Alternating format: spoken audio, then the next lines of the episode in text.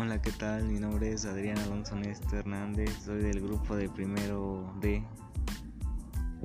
Y les voy a hablar sobre el tema de vida saludable.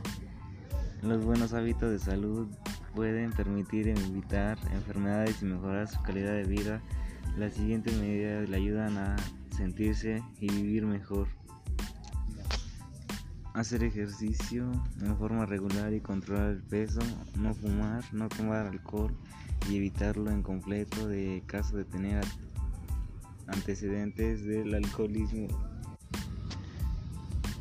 Utilizar los medicamentos recetados, consumir una dieta saludable y equilibrada, controlar la hipertensión arterial, seguir buenas prácticas de seguridad, cuidado dental, la buena higiene dental puede ayudar a mantener los dientes y encías sanos.